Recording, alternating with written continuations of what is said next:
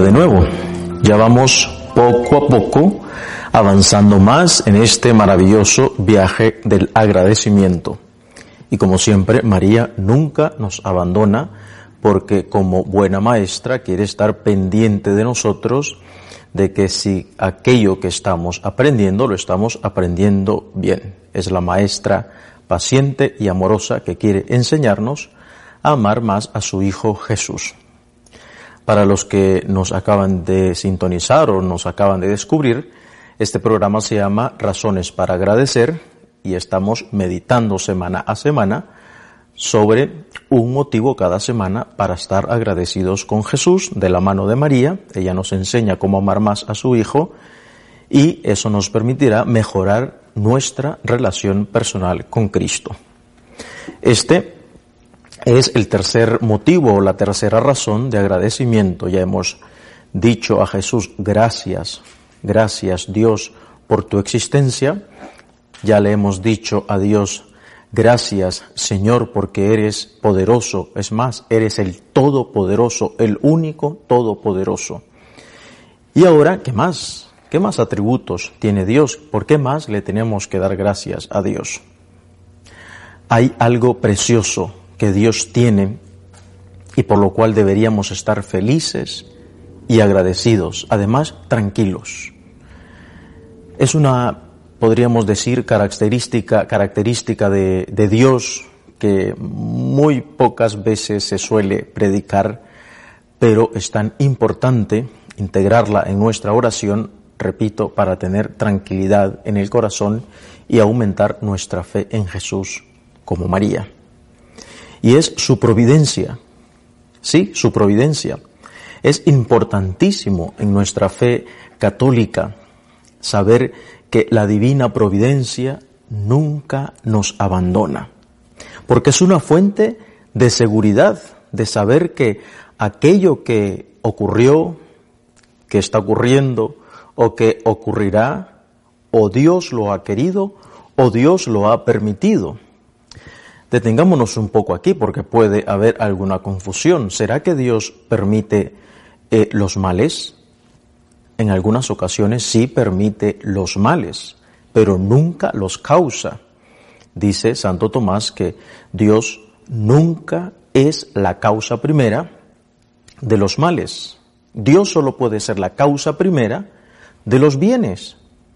Pero sí que Dios en su omnipotencia que mirábamos la semana pasada, aunque no causa nunca los males, sí desde su poder, desde su sabiduría, puede permitir ciertos males para que de esos males el Señor, el Dios poderoso, el Dios del amor, muestre su gloria sacando un bien mayor.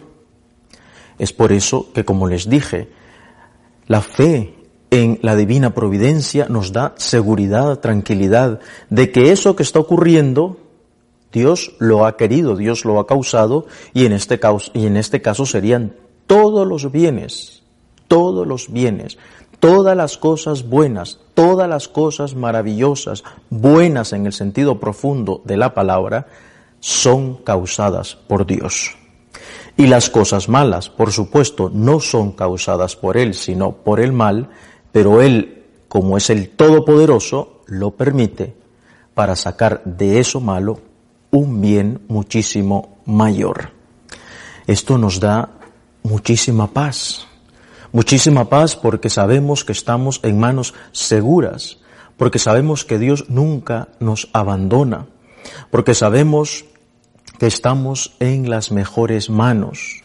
Además, nos da una virtud preciosa que es la virtud de la esperanza y esperanza es vivir ya lo que esperamos vivir en el futuro. ¿Y cómo esperamos vivir en el futuro? Pues esperamos vivir bajo la sombra del Altísimo durante toda la eternidad, alabándole y dejándonos, disfrutándonos, disfrutando de su hermosa compañía y de su presencia. Pues eso es esperanza, vivir ahora lo que vamos a vivir en el futuro. Y eso se puede vivir con la virtud de la esperanza que es propiciada con la fe en la divina providencia, sabiendo que hay un Dios que nos ama, que nos cuida. Como la Virgen, ¿Te puedes imaginar cuántas veces María no entendió muchas cosas? ¿Cómo va a ser esto? ¿Cómo voy a criar yo al Dios, al Hijo de Dios? ¿Cómo voy a criar yo? ¿Cómo le voy a, a, dar de comer a Dios? ¿Cómo voy yo a enseñarle a leer? ¿Qué va a pasar en el futuro? ¿Cuántas preguntas había en su alma? Pero como es la perfecta, es la inmaculada, es la cristiana perfecta, confía en la providencia. Yo no entiendo, Señor, pero soy tu esclava. Ya tú me irás explicando o me irás haciendo ver sobre el camino qué es lo que tengo que hacer. Pues esta semana integra a tu oración esta acción de gracias. Señor, gracias por tu amor que nos cuida, que nos protege, que nos abraza. Gracias por tu providencia que nunca nos abandona. Gracias porque a lo mejor en el pasado habían ocurrido algunas cosas que no entendía y después con el tiempo las entendí y entendí por qué tú las permitiste. Pero además gracias por las cosas malas que incluso hoy están ocurriendo, no por la cosa mala en sí, sino porque tú lo estás permitiendo y si tú lo estás permitiendo, yo confío en tu divina providencia.